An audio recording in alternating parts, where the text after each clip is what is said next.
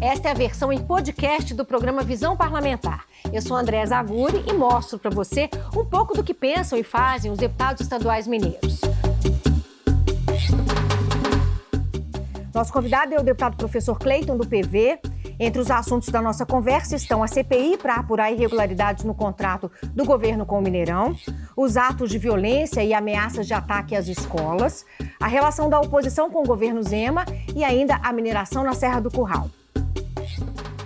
Deputado, obrigado pela presença. A última vez que a gente que conversou foi online, né? 2020, o senhor 2020. Tava, é, tempos difíceis. Tempos difíceis no meio da pandemia, mas aí, muito obrigado por ter aceitado o convite. Eu que agradeço. O senhor é especialista em educação e a gente não pode começar a nossa conversa deixando de falar dessa questão é, das ameaças das escolas. A Assembleia sediou um debate aqui dentro do Assembleia Fiscaliza, exatamente para cobrar ações do governo para a proteção das escolas em virtude dos ataques que a gente tem presenciado e também das ameaças, né? É, dos, da ameaças de novos ataques que estão deixando a comunidade escolar bastante ansiosa. Eu tenho um filho de 9 anos e, e eu percebo isso no nosso dia a dia. Eu queria que o senhor é, tentasse explicar para a gente, na sua opinião, o que, que é preciso fazer para diminuir a violência nas escolas. É botão de pânico? É presença de policiais? É também trabalhar na questão da prevenção? O que, que o senhor pensa sobre isso? Olha, é, essa é uma das questões mais importantes dos últimos tempos, esse debate, essa discussão. Você, como mãe, tantas mães e pais que estão nos assistindo, as próprias crianças, estão no momento de, de grande tensão. Eu costumo dizer que, é, para a gente apresentar a solução, nós precisamos ir na raiz do problema. E aí a raiz é muito profunda. A década de 30 do século passado, ela tem é, na intelectualidade brasileira um dos momentos mais importantes. Entre as produções intelectuais, a gente tem um livro muito interessante chamado Raízes do Brasil, de Sérgio Buarque de Holanda, que no capítulo 4 vai é, construir aquela ideia do brasileiro enquanto homem cordial.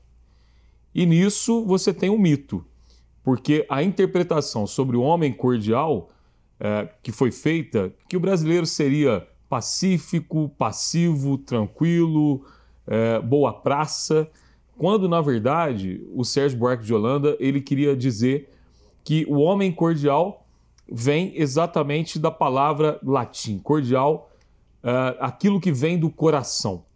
E nem sempre o que vem do coração é o amor. Nem sempre o que vem do coração é a fraternidade e a solicitude do coração também vem o ódio. É, nós somos uma sociedade extremamente violenta, é isso que ele queria dizer. O Brasil é um país de extrema violência. Essa violência ela foi potencializada é, pela internet e foi potencializada pela pandemia. Então, quando a gente vai nessa raiz, é, nós temos a, algumas questões que devem ser discutidas e debatidas exaustivamente. Entre elas, como coibir essa violência. Tudo que você disse, eu concordo plenamente. A gente precisa de medidas de segurança, mas ao mesmo tempo, apelo para a mãe aqui novamente e apelo aqui para o sentimento de professor. Nós vamos transformar as nossas escolas em verdadeiras prisões, enquanto que os verdadeiros bandidos estarão soltos. É, nós vamos fazer da escola um espaço é, de aprisionamento, de cárcere. É, o que, que nós devemos fazer?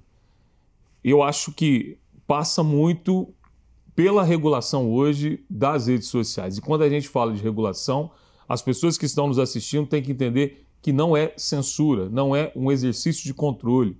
É aquilo que tem sido feito em alguns países. E aí eu tenho que concordar com o ministro Alexandre de Moraes quando ele diz que o mundo virtual ele não pode superar o mundo real aquilo que acontece no mundo é, real deve pautar o que acontece no mundo virtual. Mas a nossa sociedade está conseguindo isso, professor? Não, a nossa sociedade precisa caminhar para isso, ela precisa entender isso. O que se vê é que não conseguimos. Né? As inteligências, é, tanto da Polícia Civil quanto da Polícia Militar, precisam ser potencializadas, porque é exatamente no mundo virtual é, que tudo é, tem sido construído. E aí também, eu acho que vocês, enquanto mídia, enquanto imprensa, têm um papel fundamental. Vamos voltar aqui rapidamente, que são muitos assuntos. Sim. Mas 1999, é, em Columbine, quando alguns jovens entram numa escola, assassinam 12 pessoas e ferem um grande número. De lá para cá, a gente tem uma série de estudos sociológicos que mostram o seguinte, que esse tipo de ação é, ele tem um efeito dominó. Jovens invisíveis, jovens é, em uma situação de vulnerabilidade social. Frustrados. Quando, frustrados. Quando olham para a mídia e veem que aqueles invisíveis estão na mídia, apareceram ali, tiveram seus cinco minutos de fama é, é, e, e, se tornaram pessoas famosas, o que, que diz o efeito é, Columbine? Nós precisamos não fazer propaganda e nem noticiar essas coisas. É, é, é a mesma lógica do, do suicídio é, quando se debate esse assunto, fazendo aqui uma comparação. Acho que num curto prazo as medidas devem ser de regulação uh, da mídia, sobretudo na internet, de potencialização da inteligência das nossas polícias, da criação de um sistema socioeducativo de âmbito nacional e, no médio e longo prazo, um trabalho uh, de conscientização com a comunidade escolar e, sobretudo, com as famílias, porque eu acredito que a educação, o debate, a formação das nossas famílias é, o cuidado com que os pais têm em relação ao que os seus filhos estão recebendo de informação na internet pode ser também um fator para a gente pacificar e dar mais tranquilidade nesse momento tão tenso. Então, deputado, vamos falar então do Mineirão? Pois é, existe a possibilidade da criação de uma CPI para apurar irregularidades no contrato do Mineirão com o consórcio Minas Arena. Existe a possibilidade de irregularidades nesse contrato. Eu queria que o deputado explicasse para a gente, que ele está envolvido também nessa discussão, é, quais as críticas em relação a esse contrato e em que medida ele afeta torcedores e também os times de futebol.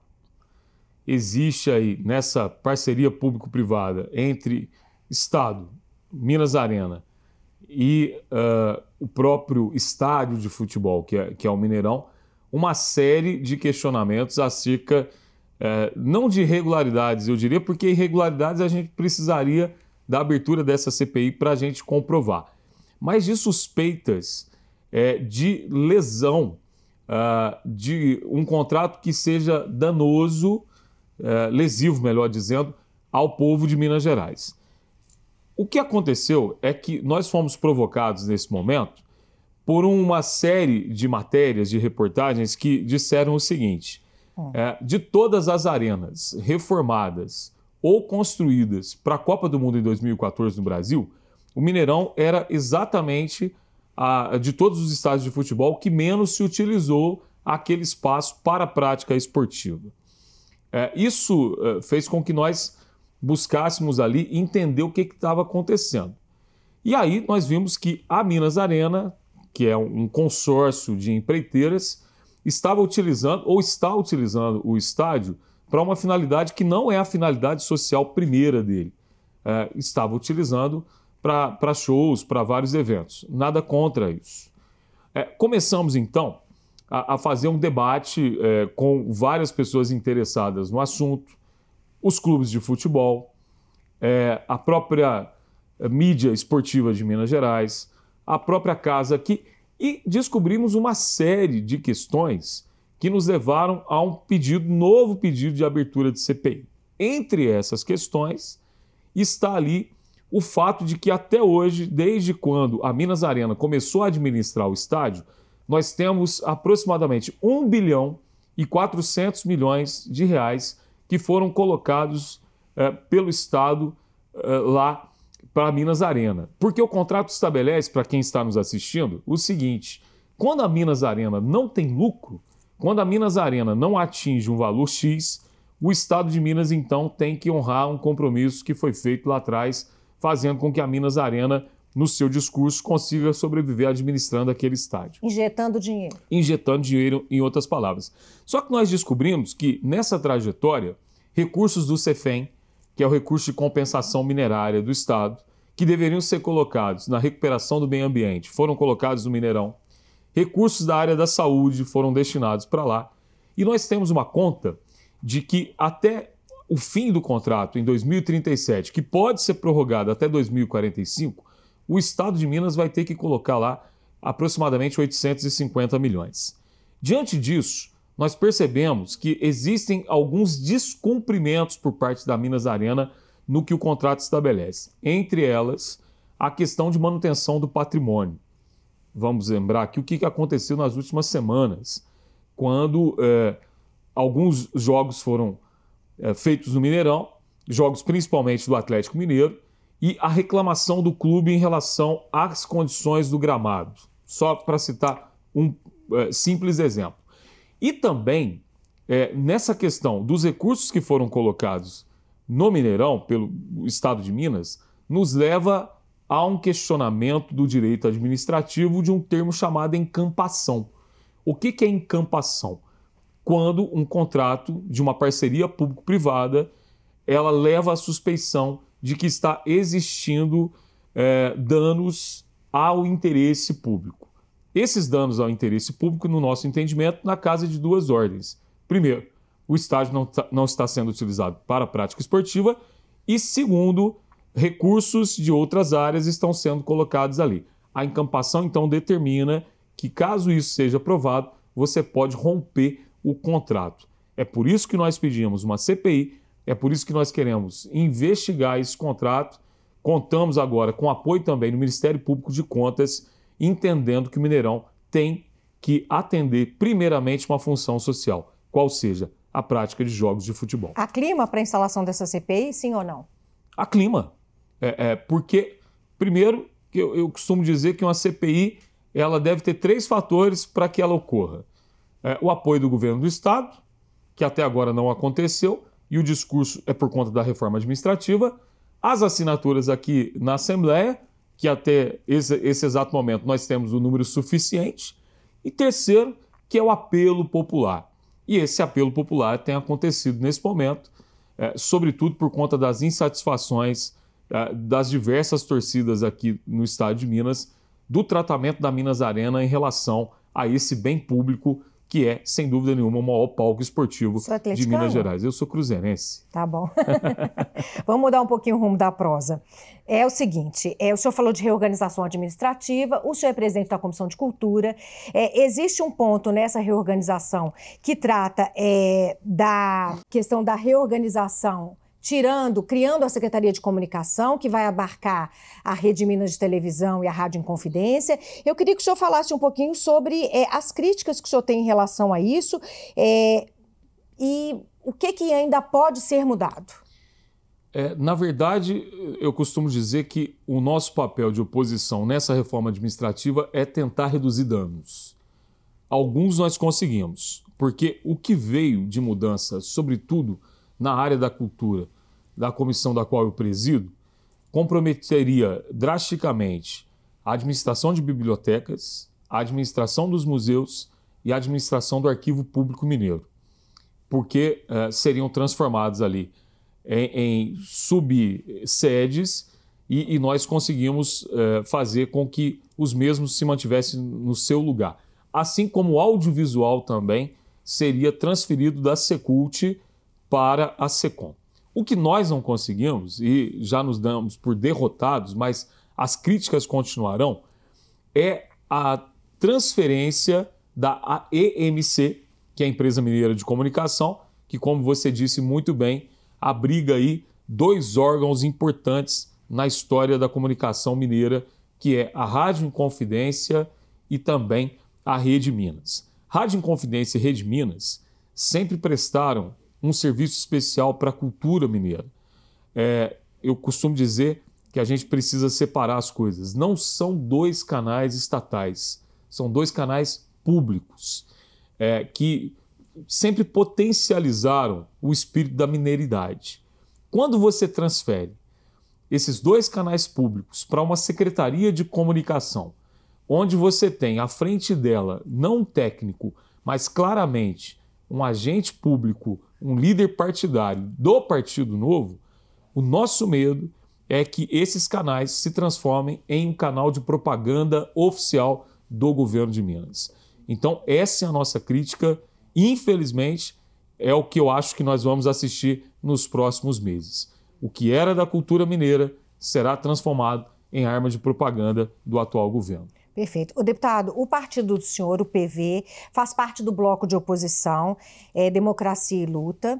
É, eu queria que o senhor fizesse uma avaliação bem rápida, eu sei que é difícil, né, desses primeiros 100 dias do governo é, e também a relação do governo do Estado com a Assembleia de Minas. Quando nós apoiamos o Tadeu, é, o meu partido, da qual eu sou líder, que hoje tem quatro parlamentares, juntamente com a nossa federação, a, a nossa conversa com o Tadeu era simples. É, nós não queremos que a Assembleia seja um espaço de oposição pela oposição. Nós queremos que a Assembleia mantenha a sua independência e, ao mesmo tempo, que você traga para a Assembleia as pautas do governo. Isso é legítimo. O governo tem a legitimidade de pautar o que ele bem entender. Assim como nós temos a legitimidade de fazer aqui o nosso enfrentamento, a obstrução daquilo que nós também entendemos que é lesivo e que pode prejudicar o povo de Minas Gerais. É, e o que ficou acordado era exatamente isso. O que o governo mandar para casa, a casa vai discutir. O que nós também da oposição entendemos que vamos é, é, ganhar com uma, uma, discussão que seja técnica e favorável para o povo de Minas Gerais, nós o faremos. Vou te dar um exemplo. É, estou indo no Rio de Janeiro para conhecer, lá no Rio de Janeiro, é, um trabalho fenomenal da Assembleia do Rio acerca de uma investigação sobre a origem da dívida no Rio de Janeiro. Porque nós queremos entender o que, que foi feito no Rio para trazermos aqui, não através de uma CPI, mas através de uma mesa de debates, através de um fórum técnico, para que, enquanto oposição, nós entendamos se é necessário aquilo que o governo fala de adesão ao regime de recuperação fiscal. Então, é, é é uma casa independente, com o presidente independente, fazendo com que tanto oposição quanto situação possam ter protagonismo que isso é legitimidade do Parlamento Mineiro. Vamos só explicar para quem está em casa essa questão regi do regime de recuperação fiscal. É uma possibilidade que o governo do estado tem de aderir a esse regime para dar conta de uma dívida que acredito que ultrapasse, se eu estiver errada, 145 bilhões 147 de hoje. 147 bilhões de reais e que, aderindo a esse regime de recuperação fiscal, o Estado se beneficia é, em relação ao pagamento dessa dívida. Em contrapartida, tem uma série de possibilidades, que seria privatizações, algumas restrições a concurso público, é, medidas que é, prejudicam de alguma maneira os servidores públicos. Congelamento de salário por nove anos. O senhor tem um projeto de lei aqui na Assembleia falando de privatizações, que seria a federalização de CEMIG e Codemig, que são as duas empresas que, que está no radar do governo para que se faça a privatização dessas empresas. São, são dois projetos, é, um para federalização da CEMIG, outro para federalização da Codemig. São dois projetos autorizativos. É, porque exatamente é, são alternativas ao regime de recuperação fiscal. O Estado afirma que precisa vender essas empresas para que as mesmas sejam utilizadas como contrapartida em eh, pagamento da diminuição da dívida. Por que não, então, federalizá-las? Por que não serviços estratégicos como energia, como mineração, que é, sem dúvida nenhuma, eh, a principal fonte de renda hoje da Codemig, nós não temos essas empresas sob o controle da União e, consequentemente, a manutenção daquilo que nós entendemos da soberania do povo brasileiro. Sua pergunta é, é muito interessante porque é uma questão que depende não só de Minas Gerais, depende também da União. A União vai querer. Estive em Brasília por duas vezes e já existem deputados em Brasília que vão apresentar também projetos de lei no Congresso Nacional autorizando o governo federal a fazer esse tipo de negociação não só com Minas, mas com outros estados que queiram também é, fazer com que suas empresas públicas sejam federalizadas como forma de pagamento das suas dívidas. Entendendo que o governo tem nas suas mãos aqui a possibilidade de fazer história. Eu ouvi em Brasília de pessoas que conhecem as nossas duas empresas públicas que elas valeriam muito mais do que 147 bilhões. Nós estamos falando da Codemig, que controla uh, a maior mina de nióbio do planeta que vai produzir nióbio para os próximos 500 anos. E fiz questão de ir até a academia, naqueles que estudam é, a exploração minerária, para fazer uma pergunta: uma mina de nióbio, que é a maior do mundo, que vai produzir 500, aliás, nióbio para os próximos 500 anos, quanto que ela valeria? Você tem ideia? Não tenho a menor ideia, mas é muito. 27 trilhões. 27 no... trilhões. Essa, é, é, esse seria o valor de mercado. Quando o valor inicial da venda da Codemig é de 60 bilhões. Então, é, é, nós precisamos fazer essa discussão. E nós precisamos trazer essas questões técnicas aqui para a Assembleia. E o povo de Minas precisa conhecer as suas riquezas. Esses dois projetos, eles não só visam reparar aquilo que a gente acha que é um erro, mas também trazer a sociedade para um grande debate. Perfeito. Deputado, o senhor falou de mineração, e o senhor comentava comigo aqui antes de iniciar o programa que o senhor esteve é, no IFAM, no Instituto de Patrimônio Histórico e Artístico, em Brasília, é, levando um pedido pessoal para que haja, para que o IFAM faça um novo contorno, um planejamento de um novo contorno de proteção ambiental da Serra do Curral, que fica aqui em Belo Horizonte, que existe um grande debate, porque há empresas minerando na Serra do Curral é, e há uma discussão muito grande a respeito disso. Qual a resposta que o senhor teve e, que, e se isso definitivamente acaba com essa história de mineração na Serra do Curral? Você me perguntava também, é, onde está a solução? E qual foi a minha resposta? No IFAM. É, não existe outra solução para a Serra do Curral a não ser a ampliação da área do tombamento, porque uma área do, é, da serra já é devidamente tombada, mas o que se busca e o que se pede é exatamente que essa área seja ampliada, área onde hoje algumas mineradoras estão atuando. Eu fui levar até o presidente do IFAM, que é do PV, que é um ex-parlamentar distrital, uh, o presidente Leandro Graça, um estudo feito pelo Instituto Estadual de Patrimônio Histórico Artístico, que é o IEFA. E um estudo de 1.600 páginas. Um estudo que eu gostaria que todo Belo Horizontino, principalmente, tivesse acesso para mostrar a riqueza arqueológica, patrimonial, natural, de biodiversidade, de sociedade no entorno dessa área que precisa ser tombada. E o IEFA, o IEFA fez tudo isso com o apoio da Universidade Federal de Minas Gerais, entregando para o IFAM um grande presente, até para que o IFAM possa fazer valer uma promessa do presidente Lula na campanha aqui na Praça da Estação, de que esse problema da Serra do Curral estaria resolvido. De forma muito prática, o que, que aconteceu? Nós levamos o estudo uma semana, na outra semana o presidente Leandro já baixou um decreto suspendendo a mineração enquanto esse estudo for concluído por parte do IFAM.